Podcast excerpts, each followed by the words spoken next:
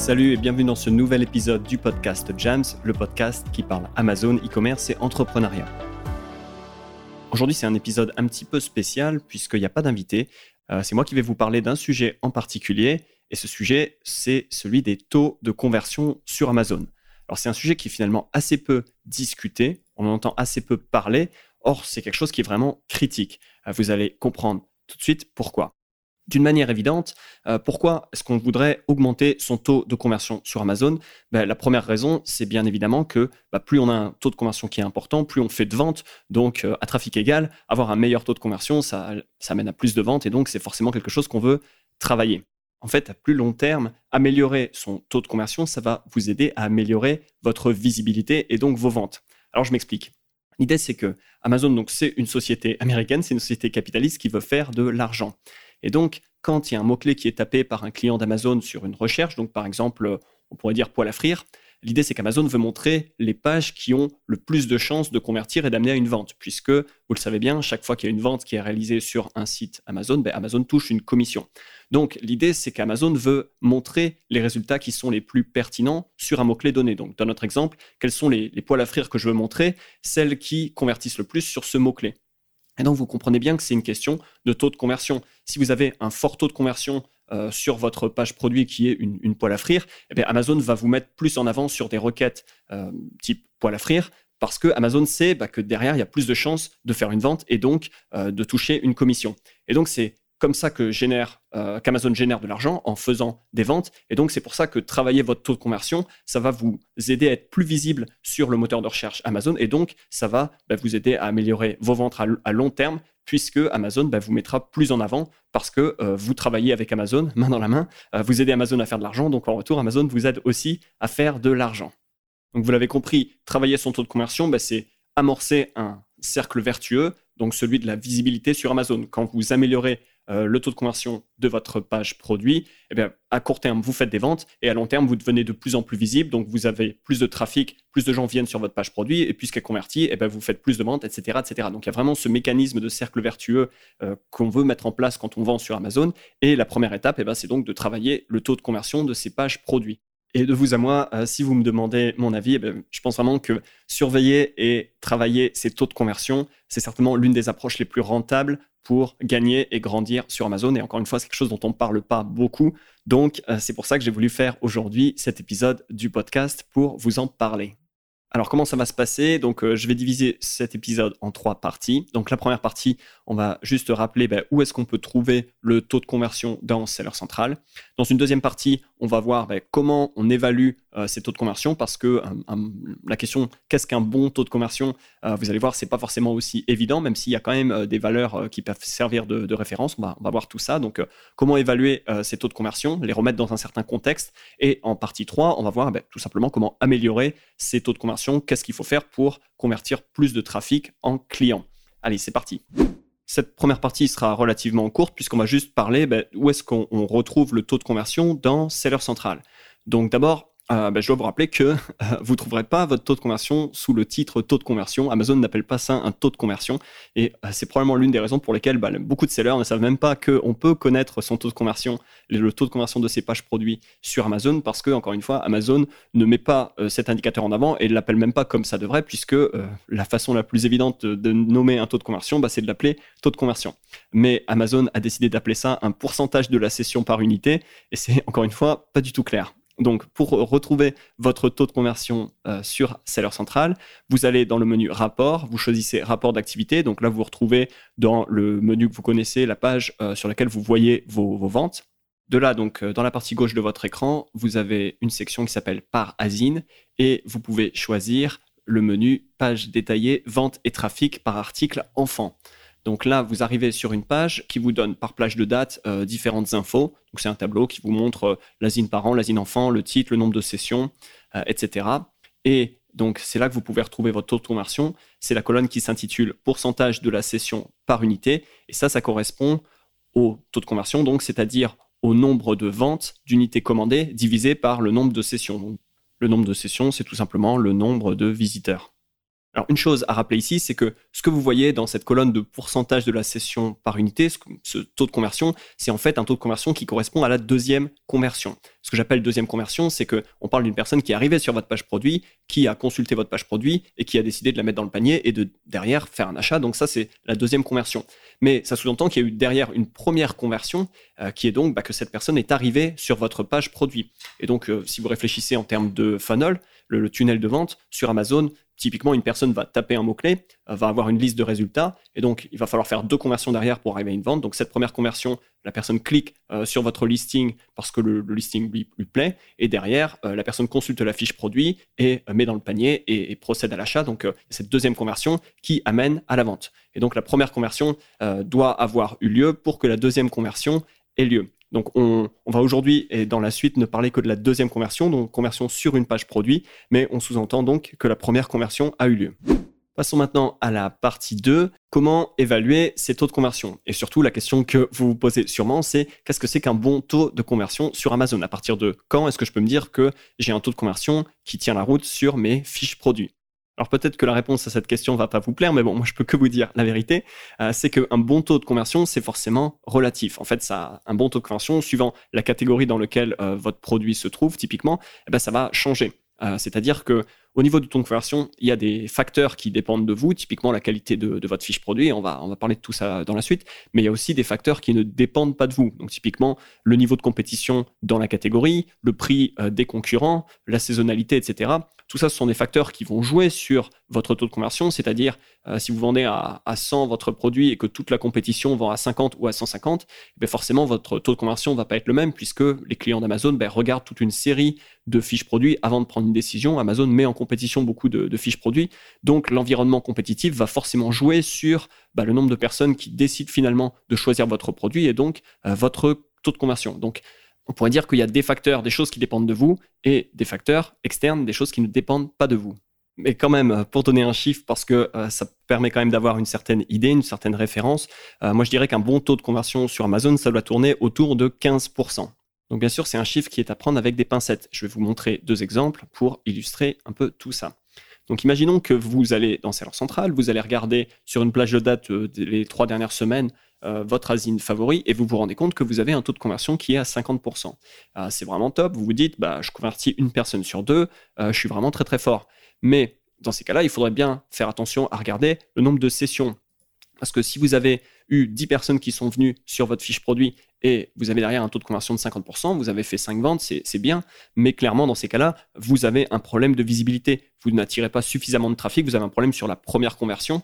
Euh, donc c'est encore une fois, le sujet n'est pas celui de la première conversion, mais typiquement, euh, le taux de conversion seul ne peut pas vous renseigner sur toute la situation et ce qu'il y a à faire par rapport à cette asine, puisque, encore une fois, le taux de conversion peut être trompeur dans cet exemple, euh, il peut être très haut et finalement, cacher une réalité qui est bah, que vous devriez en fait travailler sur votre première conversion et chercher à, avoir plus de trafic qui viendrait sur cette fiche produit pour vraiment avoir un taux de conversion, une mesure du taux de conversion qui est correcte et précise.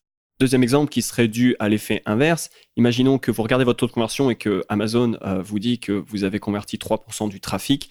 Euh, peut-être que vous vous dites que c'est catastrophique, mais euh, si vous avez eu un très très grand nombre de sessions et des conversions derrière, eh bien, euh, disons 3000 sessions et 90 conversions dans, l'exemple de, 3%.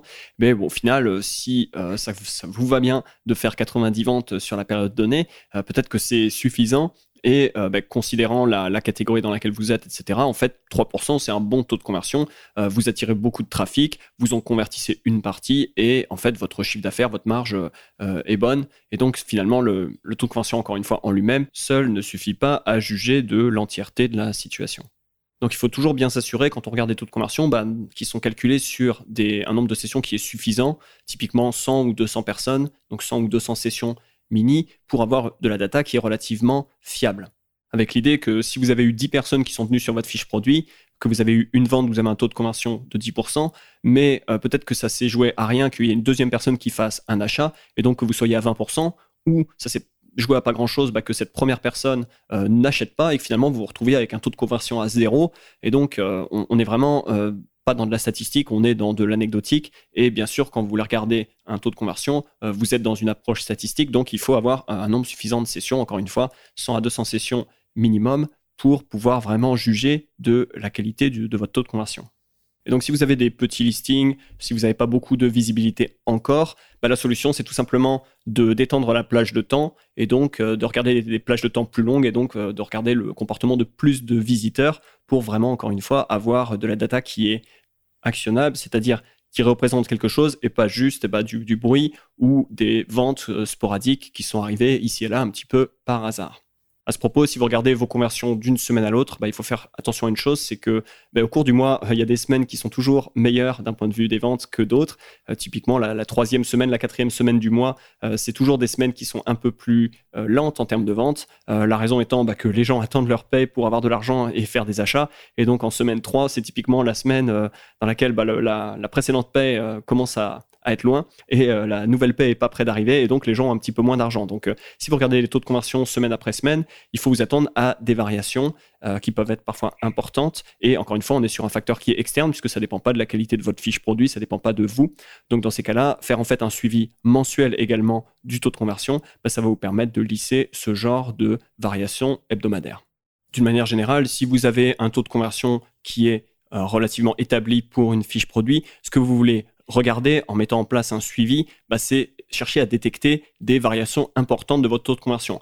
Alors bien sûr, vous voulez créer des variations vers le haut, c'est-à-dire augmenter votre taux de conversion parce que euh, ça va dans le bon sens, mais vous voulez aussi surveiller bah, des chutes qui seraient arrivées au niveau du taux de conversion et de là comprendre ce qui s'est passé et bien sûr agir pour rétablir la situation. Une dernière chose avant de passer à la partie suivante.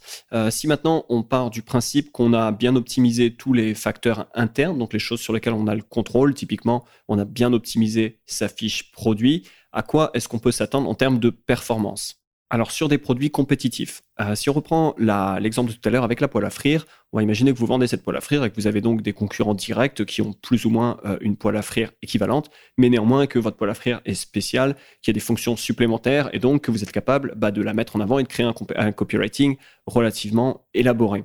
Euh, quand on a travaillé comme ça avec des clients qui avaient en face d'eux des alternatives directes, donc des concurrents qui ont plus ou moins le même produit, mais Bien sûr, ces clients ont des produits qui sont particuliers sur lesquels on est capable eh de, mettre en avant des, caractéristiques et donc des bénéfices uniques. On arrive à des taux de conversion de l'ordre de 30% grâce à un copywriting vraiment maîtrisé au niveau du texte et bien sûr euh, au niveau aussi des images. Donc avec un, bon travail de la fiche produit sur des produits qui ont des concurrents directs, vous pouvez atteindre 30% de taux de conversion. C'est un bon objectif à viser. Donc ce premier exemple, ce premier objectif de 30%, c'était pour des marques, on va dire, relativement établies qui ont des produits avec des alternatives directes. Si par contre vous êtes euh, entrepreneur en private label et que vous êtes sur des produits relativement nichés, je parle ici de produits qui n'ont pas forcément de concurrents direct. Euh, typiquement, vous avez passé du temps à développer un produit qui est unique et vous êtes du coup en position bah, de vraiment vendre quelque chose de, de, très très spécial, encore une fois de très unique. Dans ces cas-là, vous pouvez atteindre 40% de taux de conversion. Donc, encore une fois, avec un nombre important de sessions. Hein. On ne parle pas de 5 ou 10 personnes qui sont passées sur votre euh, fiche produit et puis vous avez euh, sorti 40% comme ça un peu par hasard. On parle d'un nombre important de sessions, plusieurs centaines, plusieurs milliers de personnes qui sont venues sur votre fiche produit et en moyenne, vous convertissez 40% de ce trafic en, en acheteurs. C'est largement atteignable, en tout cas bah, sur ma marque Private Label, sur certains produits, encore une fois, nichés et très spécifiques. C'est le genre de taux de conversion que j'atteins. Mais bien sûr, ce genre de taux de conversion, bah, ça demande pas mal de travail, aussi bien bien sûr au niveau du copywriting en texte que au niveau bah, des images, des visuels sur la fiche produit. Et c'est justement de ça dont on va parler maintenant dans la partie 3 de cet épisode du podcast. On va parler de comment augmenter ces taux de conversion en travaillant bah, sur les facteurs internes, les choses sur lesquelles on a le contrôle. Donc partie 3 maintenant, comment est-ce qu'on augmente ces taux de conversion? Donc euh, juste pour rappeler, il y a trois étapes à suivre dans un premier temps. La première étape, donc on mesure les taux de conversion, donc comme je l'ai recommandé de manière hebdomadaire et mensuelle. Deuxième étape, on voit bah, quelle conversion est-ce qu'on doit travailler. Donc la première conversion, si vous avez assez peu de sessions, donc c'est-à-dire travailler la visibilité de vos fiches produits. Mais si vous avez déjà suffisamment de sessions et un taux de conversion effectivement qui est bas, dans ces cas-là, vous travaillez sur la deuxième conversion. Dans la suite, on va parler spécifiquement de stratégie sur la deuxième conversion, on ne parle pas de première conversion. Et donc la troisième étape, bah, c'est de se focaliser sur les facteurs sur lesquels on a le contrôle. Et typiquement, on va maintenant parler de ça et de comment travailler ces pages produits pour augmenter ces taux de conversion. On va donc aborder cinq éléments que vous pouvez travailler pour améliorer vos taux de conversion. Et le premier, vous vous en doutez, c'est le copywriting, c'est toutes les parties texte du listing. Donc on parle du titre, on parle des bullet points, on parle de la description ou du contenu à plus euh, si vous avez votre marque qui est enregistrée au registre des marques. Donc tout le copywriting text joue sur la conversion et donc en l'améliorant, vous pouvez augmenter votre taux de conversion. Alors typiquement, euh, c'est classique, pour mieux vendre, il faut mettre du bénéfice, puisque euh, l'erreur classique, c'est justement de lister des caractéristiques produits et de ne pas mettre de bénéfice sur les fiches produits. Donc ça a l'air d'être une évidence euh, de dire ça en 2020, mais pourtant, il suffit de passer 5 minutes sur Amazon pour voir des milliers et des milliers de fiches produits qui ne vendent pas de bénéfices, mais qui ne parlent que de caractéristiques, que du produit. Et bien sûr, bah, c'est une erreur fatale quand on parle de copywriting, puisque les gens n'achètent pas de caractéristiques, mais ils achètent du bénéfice, c'est-à-dire ils achètent ce que le produit va faire pour eux et non pas ce que le produit est en soi. Un autre point pour vendre sur Amazon, c'est que au niveau de votre rédaction de la fiche produit, vous devez vous adresser de manière subtile à des besoins profonds, puisque les clients d'Amazon, les clients en général, achètent un produit, donc comme je viens de le dire, non pas pour ses caractéristiques, mais pour leurs bénéfices, pour ce que font le produit. Mais il y a toujours différents niveaux au niveau du bénéfice. Il y a le niveau évident de ce qu'est on va dire, le bénéfice direct. Et puis, il y a toujours derrière des bénéfices plus profonds qui sont plus liés à, l'identité, à l'ego de la personne, à ses désirs assez basiques. Et donc, être capable ben, d'adresser ces besoins profonds et de manière subtile de communiquer dessus, euh, c'est une manière très très efficace de booster cette conversion, mais c'est pas forcément quelque chose de très évident. Et dans tous les cas, ça demande un travail de connaissance de votre marché et de réflexion derrière ben, ce que fait le produit réellement au-delà des caractéristiques, au-delà du bénéfice direct, qu'est-ce que réellement, réellement, à la fin de la foire, les gens achètent et veulent? Là, on est vraiment dans la psychologie d'achat, mais c'est quelque chose, quand on est capable de le mettre en place dans une fiche produit, eh bien, on voit les taux de conversion qui explosent parce que ben, on parle vraiment à la personne de manière très profonde et donc de manière très efficace. Troisième conseil, bah, c'est de garder le listing et le texte simple à lire et simple à comprendre, tout simplement parce que bah, vous voulez que le plus grand nombre des visiteurs et des clients Amazon puissent comprendre votre listing. Les gens n'ont euh, pas envie de, lire un jargon incompréhensible, ils ont envie de lire des choses simples. Et donc, si le texte n'est pas simple à lire, eh ben, les gens vont pas le lire tout simplement, et donc vous passerez à côté de, les faire chercher, qui est de chercher à les convaincre. Donc, en gardant le texte simple et compréhensible, eh ben, vous vous assurez que les gens le lisent, et c'est la première étape de la conversion. Et dernière chose, euh, n'oubliez pas bien sûr de mettre en lumière les informations utiles sur le produit. Donc typiquement, les gens pour chacun des produits vont chercher spécifiquement certaines caractéristiques. Donc c'est pas parce que vous écrivez un texte de vente qui cherche à convaincre qu'il faut pas parler de caractéristiques, qu'il faut pas indiquer quand même ce que fait le produit. Donc là, je parle typiquement bah, des dimensions du produit, euh, s'il est compatible avec euh, un accessoire, la puissance électrique, etc. Il y a quand même des éléments qui sont importants à mettre en avant, même si euh, parlent du produit. Donc un, bon texte de copywriting, c'est pas uniquement chercher à convaincre des gens et à leur parler de leurs désirs et leurs besoins profonds, mais c'est aussi bah, de leur mettre en lumière les informations qu'ils cherchent, euh, puisque les gens vont scanner pour ces informations, s'assurer bah, que c'est bien ce qu'ils cherchent. Donc bien sûr, le, texte de copywriting, le texte d'un listing doit mettre en lumière ces informations pour aider la personne dans sa décision et donc aider la personne bien sûr à prendre la décision de choisir votre produit.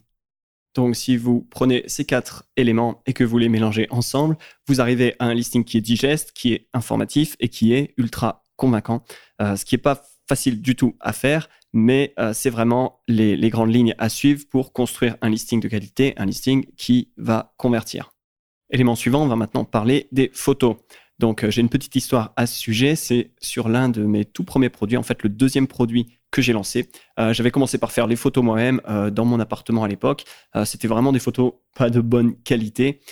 et les ventes étaient là, mais c'était quand même pas terrible. Finalement, j'ai pris la décision d'aller sur le Bon Coin à l'époque et d'aller chercher un photographe pas très loin de chez moi euh, je lui ai emmené le produit et euh, je lui ai probablement laissé quelque chose comme 140 euros, ce qui à l'époque euh, me semblait beaucoup pour une série de photos. j'avais vraiment l'impression de dépenser de l'argent en, jetant cet argent par la fenêtre. Mais bon, malgré tout, j'avais lu sur Internet qu'il fallait des photos de qualité et puisque mes photos n'étaient pas terribles, je me suis dit, on verra bien. c'est un produit, j'ai probablement généré 150 ou 200 000 euros de vente depuis.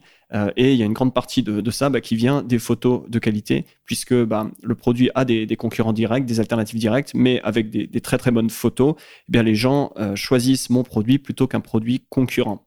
L'idée à retenir ici, bah, c'est que ce que les gens voient sur la fiche produit, ce que les gens voient sur leur écran, c'est la seule image qu'ils ont de, du produit, puisqu'ils n'ont pas la possibilité de toucher le produit, puisqu'ils ne sont pas dans un magasin, ils sont sur Amazon. Et donc, les photos, ben, elles font passer euh, beaucoup de choses, beaucoup de messages, et euh, elles donnent cette impression, elle forme cette impression dans l'esprit des gens. Et donc, vous ne voulez pas laisser cette impression au hasard, vous voulez la maîtriser. Et donc, la première étape, eh ben, c'est d'avoir des photos de qualité, puisque bah, de, belles photos et des photos de qualité, bah, ça renvoie immédiatement l'image que le produit derrière est un produit de bonne qualité, tout simplement. Et donc, c'est bien sûr le genre de message que vous voulez faire passer sur votre fiche produit. Troisième élément, troisième chose à faire et qui est importante, bah, c'est de travailler avec un graphiste talentueux. Parce que typiquement, vos photos, bah, ce sont euh, des ingrédients, mais pour que la recette fonctionne bien, bah, il faut qu'il y ait euh, ce traitement graphique et donc derrière qu'il y ait un graphiste qui travaille tout ça. Typiquement, qui vous aide à mettre en image le copywriting que vous avez créé au niveau du texte, qui vous aide à faire passer le message que vous voulez faire passer au travers des photos. Donc vraiment le passage de photo à visuel Amazon, c'est super important. Et donc, ça passe forcément par travailler avec un graphiste qui sait ce qu'il fait. À ce propos, juste une remarque, euh, il faut faire attention au texte que vous mettez sur vos photos. Donc, typiquement, si le texte est trop petit, il sera peu lisible, et notamment sur mobile. Il y a quand même une part très importante de gens bah, qui font euh, leurs achats Amazon depuis un mobile. Donc, si le texte est trop petit, il est illisible, et le message de vente que vous voulez faire passer ne passera pas. Quatrième élément, bah, c'est le prix, puisque le prix fait partie intégrante du process de conversion et aussi bien d'ailleurs de la première conversion que la deuxième conversion, puisque quand euh, il y a un client qui a rentré sa requête dans la barre de recherche Amazon et qui voit des résultats sur sa page de résultats, eh bien, il va voir différentes choses. Il va voir l'image principale, il va voir le titre, il va voir le nombre d'avis, mais il va voir aussi le prix. Et si déjà le prix ne lui semble pas bon, bah, il va pas cliquer sur le lien, il va pas aller voir votre fiche produit. Donc, au niveau déjà de la première conversion, votre prix doit être le bon. Et bien sûr, bah, le prix joue sur la deuxième conversion, puisque une fois que le, client est sur sa fiche produit, bah, la question qui se pose, c'est est-ce que euh, ce que je m'apprête à donner en termes d'argent, ça vaut euh, ce que je vais recevoir en échange, le, produit euh, que je suis en train de, consulter? Donc il y a cette question qui se pose dans la tête de, votre acheteur, et bien sûr, vous devez le convaincre que bah, son argent a moins de valeur que le produit que vous proposez. Donc à ce sujet, évidemment, le copywriting est là pour construire la valeur et donc vous permettra de vendre un produit qui est plus cher. D'ailleurs, euh, à ce niveau-là, au niveau du prix, euh, on peut se dire, bah, plus je baisse mon prix, plus je vais avoir des taux de conversion élevés. Ça peut être vrai, euh, mais jusqu'à un certain niveau, puisqu'au bout d'un moment, ben, dans la psychologie d'un prix, il y a l'idée que si c'est pas cher, bah, c'est pas de la bonne qualité, et donc la valeur perçue diminue si le prix est trop bas. Donc moi, mon, approche, bah, c'est généralement plutôt d'utiliser le copywriting pour booster la valeur perçue et vendre à un bon prix bah, des, produits de bonne qualité. c'est quand même beaucoup plus agréable et également beaucoup plus profitable. Donc montez vos prix pour peu que la qualité soit là, c'est vraiment une bonne idée. Euh, alors il y a toujours une limite, bien sûr, vous ne pouvez pas monter indéfiniment votre prix. Au bout d'un moment, un prix qui va être trop haut va impacter votre taux de conversion. Donc vous allez voir que le taux de conversion diminue parce que bah, il y a moins de gens qui au final peuvent euh, s'offrir votre produit. Mais euh, bien sûr, un prix haut, ça va vous aider d'un point de vue du bénéfice de la marge, donc de l'argent qui vous reste dans la poche. Et puis, comme à la fin de la foire, c'est quand même ce qui compte, eh ben, ça peut être intéressant de vendre plus cher, quitte à, endommager un petit peu son taux de conversion, mais avoir une marge plus confortable derrière, puisque c'est quand même quelque chose de, très important, sachant que cette marge qui est plus confortable, elle vous permet soit de grandir, d'aller acheter plus de produits, euh, d'aller vous développer, euh, développer votre gamme, etc., développer votre entreprise, ou euh, avoir typiquement beaucoup plus de budget à dépenser en marketing, en pub Amazon, etc. Donc pour encore une fois accélérer les ventes. Donc d'une manière générale, avoir un prix haut et un positionnement premium, ça peut être vraiment une stratégie gagnante. Cinquième et dernier élément qui joue sur votre taux de conversion, bah, c'est tout ce qui touche aux avis produits. Donc que ce soit en moyenne ou en contenu, donc ce que disent les avis, euh, mais tout ce genre de débat et de sujets, bah, je le réserve aux gens avec qui je travaille, donc je ne pourrais pas en parler beaucoup plus ici sur le podcast. Voilà pour aujourd'hui, bah, j'espère que ces éléments, ça vous aura permis bah, de mieux comprendre le fonctionnement de vos taux de conversion, euh, que derrière, vous allez mettre en place un tracking pour suivre vos taux de conversion semaine après semaine, mois après mois, pour comprendre où est-ce que vous en êtes, et puis euh, mettre en place les choses qu'il faut pour améliorer, augmenter ces taux de conversion. Avoir comme ça une compréhension de, du nombre de sessions, de, des taux de conversion, bah, ça vous permet de savoir où est-ce que vous devez mettre vos efforts et donc bien sûr de mettre vos efforts au bon endroit pour améliorer euh, votre chiffre d'affaires et vos ventes sur Amazon. Alors maintenant, si vous êtes convaincu de tout ça, mais que vous n'avez pas forcément les compétences ou le temps pour retravailler vos fiches produits, bah, vous pouvez les confier à des experts. Donc on peut travailler sur votre catalogue, reprendre vos fiches produits, créer des fiches produits si ce sont de nouveaux produits à lancer sur Amazon. Donc vous trouverez plus d'infos à l'adresse suivante jams.fr slash copywriting. Ça s'appelle jamz.fr slash copywriting. Copywriting s'appelant C-O-P-Y-W-R-I-T-I-N-G. En ce moment, on accompagne un client sur le développement de ses ventes. Euh, on a typiquement repris ses fiches produits, on a remis à plat le copywriting, le message, on a fait travailler notre graphiste sur bah, sa marque et on a vu assez rapidement les taux de conversion passer de 15% à 30%. Donc le client est assez ravi puisque ça veut dire bah, qu'il fait deux fois plus de ventes à trafic égal, ce qui est déjà un super début. Mais bien sûr, on ne s'est pas arrêté là, puisque derrière, bah, on a mis en place des actions sur la première conversion, histoire bah, de booster la visibilité du catalogue. Donc typiquement, on a mis en place des campagnes de pub pour amener du trafic ciblé vers donc ces listings, ces fiches produits qui ont été optimisées, et on voit déjà bah, des résultats assez dingues. Donc euh, je proposerai très prochainement une étude de cas, donc peut-être que je la mettrai euh, sur ce podcast ou bien en, par écrit sur jams.fr. Euh, d'ici là, donc rendez-vous sur jams.fr slash copywriting pour voir les options qu'on peut vous proposer pour refondre et retravailler vos listings. Une autre chose euh, que je viens de mettre en place, bah, c'est la possibilité de réserver des appels d'experts. Donc un appel d'expert, qu'est-ce que c'est? Bah, C'est tout simplement la possibilité de passer ensemble une demi-heure ou une heure sur un sujet précis, donc euh, quelque chose sur lequel vous avez besoin d'expertise, besoin d'aide. Donc les thèmes euh, qu'on peut aborder ensemble, ça peut être, par exemple, si vous êtes une marque établie, est-ce qu'il faut aller sur Amazon? Si oui, comment? Dans quelles conditions? Etc. Euh, comment augmenter mes ventes sur Amazon? Que vous soyez euh, entrepreneur en private label ou une marque, sur quoi est-ce que je dois me focaliser, quelles sont les actions qui vont m'apporter le plus de résultats dans ma situation qui m'est propre? Ça peut être, on analyse ensemble votre page produit et puis on vous donne bah, des pistes pour améliorer le copywriting, que ce soit au niveau du texte ou de l'image. ça peut être également, on parle bah, de, du choix d'un produit en private label. Est-ce que vous êtes en train de lancer le bon produit, etc. Qu'est-ce que vous devriez faire pour avoir du succès au niveau de votre lancement, etc., etc. Donc on peut parler de beaucoup de choses différentes. L'idée, c'est que euh, le propre de ces sessions, bah, c'est de s'adapter à votre situation et de vous conseiller de manière personnalisée. Et donc pour avoir plus d'infos sur ces appels d'expertise, je vous donne rendez-vous à l'adresse suivante, james.fr slash expert. Donc ça s'appelle jamz.fr slash expert. Sur ce, c'est tout pour aujourd'hui. J'espère que cet épisode vous aura été instructif et je vous dis à très vite pour un futur épisode. Ciao